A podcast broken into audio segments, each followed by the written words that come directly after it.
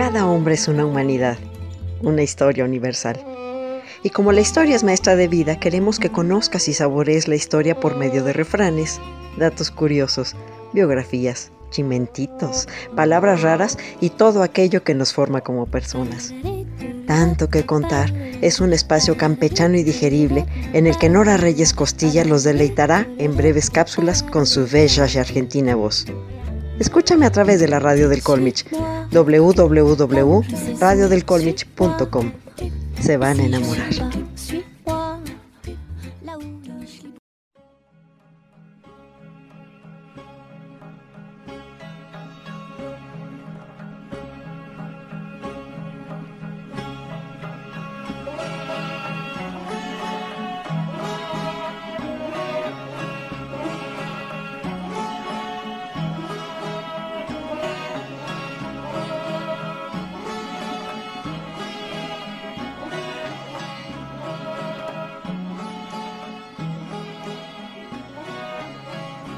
¿Qué tal, cronautas? Muy buen día. Esta es Nora Reyes Costilla, su imperatriz ad eternam, en tanto que contar. Y hoy les platicaré de la primera epopeya de la humanidad.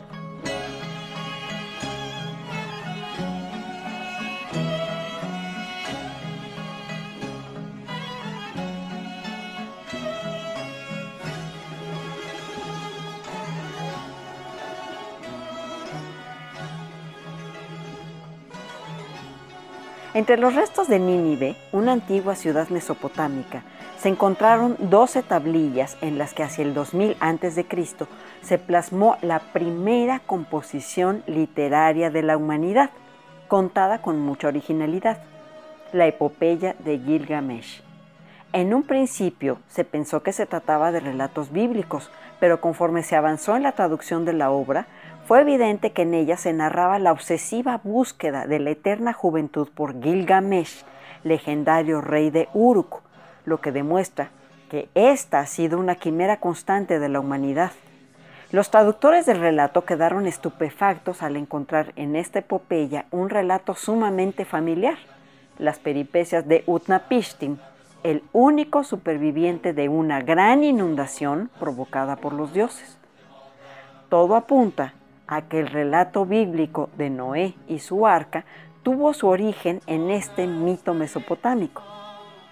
Si aún no ha leído esta obra, para que no pase vergüenzas cuando le pregunten de qué se trata, permítame contarle que es una preciosa y divertida historia de aventuras y de amistad entrañable que comienza en Uruk, en donde los dioses enviaron a un rey, mitad hombre, mitad dios, de nombre Gilgamesh haga usted de cuenta que está viendo dos tipos de cuidado con Pedro Infante y Jorge Negrete. Nuestro héroe no estaba conectado con su parte humana y la soberbia lo aislaba. Para mostrar su poderío, mandó construir una muralla alrededor de Uruk que lo aislaría aún más. Los dioses, para bajarle los humos al déspota rey, crearon otro hombre igual de fuerte que Gilgamesh, al que nombraron Enkidu pero a este lo hicieron muy peludo y lo enviaron a vivir con los animales del bosque para que aprendiera a cuidarlos y poco a poco conociera a los humanos. Al defender a los animales de los humanos, Enkidu inmediatamente se convirtió en enemigo de Gilgamesh. Para asegurarse de vencer a un hombre tan fuerte y salvaje como una bestia, Gilgamesh envió una etaira, prostituta o tu sagrada llamada Shamhat. Al encontrarse en el bosque durante siete días y seis noches, Enkidu y Shamhat le dieron vuelo a la hilacha en desatada pasión sexual, después de los cuales Shamhat hizo lo que toda mujer. Intentar cambiarlo enseñándole a hablar, a vestirse y a comportarse que baja tus patotas de la mesa, ahí vas otra vez con tus amigotes, no sueltas el celular para nada, no fueran tus hermanas porque luego luego respondes, pero si soy yo me dejas en visto. Total, Shamhat convenció a Enkidu de que su defensa por la naturaleza era más provechosa en convivencia social que en solitario. Así que Enkidu y Shamhat Llegan a Uruk y por solo quítame estas pajas, los dos semidioses comenzaron a pelear. Se golpean y avientan como en película japonesa y rompen, tiran, destruyen y descachimban todo lo que les queda al paso. De pronto, Gilgamesh pisa una piedra suelta, resbala y cae por el borde de la enorme muralla. Enkidu, sin dudarlo siquiera, alcanza a sujetar y salva a Gilgamesh de una terrible caída y de una muerte segura. Entonces, los dos hombres, al mirarse a los ojos, entienden lo que significa ser humano y ya no se sienten solos. Ambos han encontrado a un amigo. A partir de entonces, los ahora hermanos recorren el mundo teniendo aventuras y enfrentándose a animales peligrosos y fantásticos. Todo fue felicidad y prosperidad hasta que Jumbaba, guardián de los bosques de cedros de Líbano y Siria, provoca un terremoto que destruye la ciudad y mata a Shamhat. La diosa Ishtar les ayuda a derrotar a Jumbaba y en pago le pide a Gilgamesh que se case con ella para que reciba las riquezas y honores que merece. Gilgamesh la rechaza y le dice que no le falta nada. Su ciudad, su pueblo y su mejor amigo es todo lo que necesita. Entonces la diosa Ishtar aparece en Uruk montada en un toro alado que se encarga de destruir la ciudad y de matar a los pobladores. Enkidu, que conoce de animales, monta al toro y entre Gilgamesh y Enkidu matan al toro alado. La diosa Ishtar, en venganza, envía una enfermedad terrible a Enkidu que lo consume en un sueño profundo. Gilgamesh llora la muerte de su amigo por cinco días y espera que despierte hasta que se convence de que su amigo no revivirá. Resentido, pues Gilgamesh está convencido que la muerte es el peor de todos los monstruos, inicia un viaje cuyo fin es destruir a la muerte y la búsqueda de la inmortalidad para su amigo Enkidu en su viaje, salva a un cachorro de león de caer por un precipicio y carga con el animalito hasta el final de su aventura.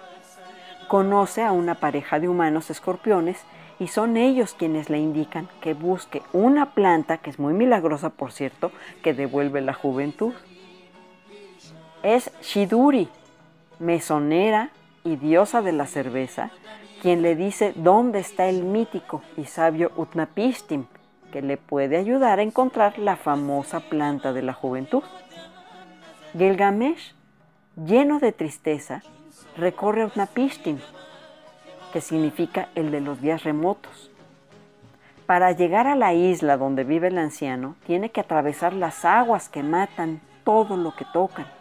Para ello, construye una balsa y corta varios árboles enormes para utilizarlos como remos que conforme tocan el agua se reducen a nada. Cuando llega a la isla, Utnapishtim es el único ser que junto con su esposa es inmortal. Para que Gilgamesh se gane el secreto de la eternidad, debe escuchar el relato continuo del anciano durante siete días sin dormir de cómo ganó la inmortalidad al sobrevivir a un gran diluvio que enviaron los dioses como castigo a la maldad de los hombres. Los dioses le habían advertido a Napishtim que construyera una gran arca y que reuniera allí a su familia y a cada una de las especies de animales y plantas existentes. Durante seis días y siete noches cayó un diluvio que anegó todo y una vez que sobrevive, se dedica a repoblar la tierra. Gilgamesh se quedó dormido y no superó la prueba. Pero como el diluvio y la inmortalidad son eventos únicos e irrepetibles, Utnapishtim y su esposa solo le pueden indicar al héroe cómo encontrar la planta que devuelve la juventud, pero no la eternidad, en el fondo del mar.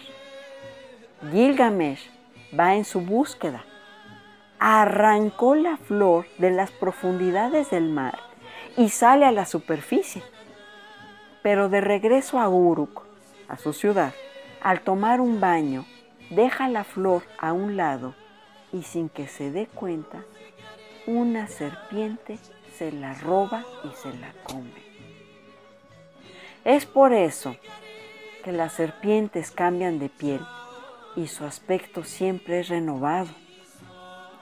Gilgamesh entonces retorna a Uruk y muere como cualquier mortal, pero reconfortado por dejar un legado en su ciudad y en el cariño y respeto de su pueblo. Gracias por escuchar hasta el final. Esta fue Nora Reyes Costilla y la primera epopeya de la humanidad. No dejen de seguirnos por aquí, en la radio y el podcast del Colmich y en nuestro canal en YouTube. Búsquenos como tanto que contar. Suscríbanse y toquen la campanita para que vean y escuchen nuestras cápsulas. Hasta pronto.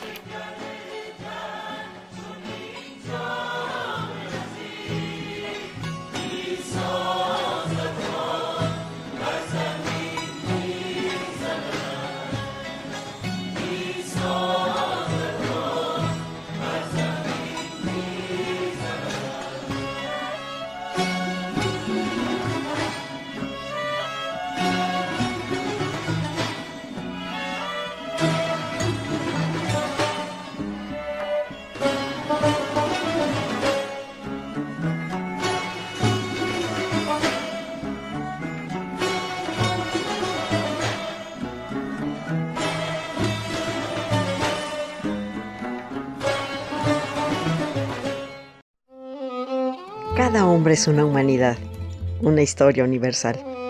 Y como la historia es maestra de vida, queremos que conozcas y saborees la historia por medio de refranes, datos curiosos, biografías, chimentitos, palabras raras y todo aquello que nos forma como personas. Tanto que contar es un espacio campechano y digerible en el que Nora Reyes Costilla los deleitará en breves cápsulas con su bella y argentina voz. Escúchame a través de la radio del Colmich, www.radiodelcolmich.com. Se van a enamorar.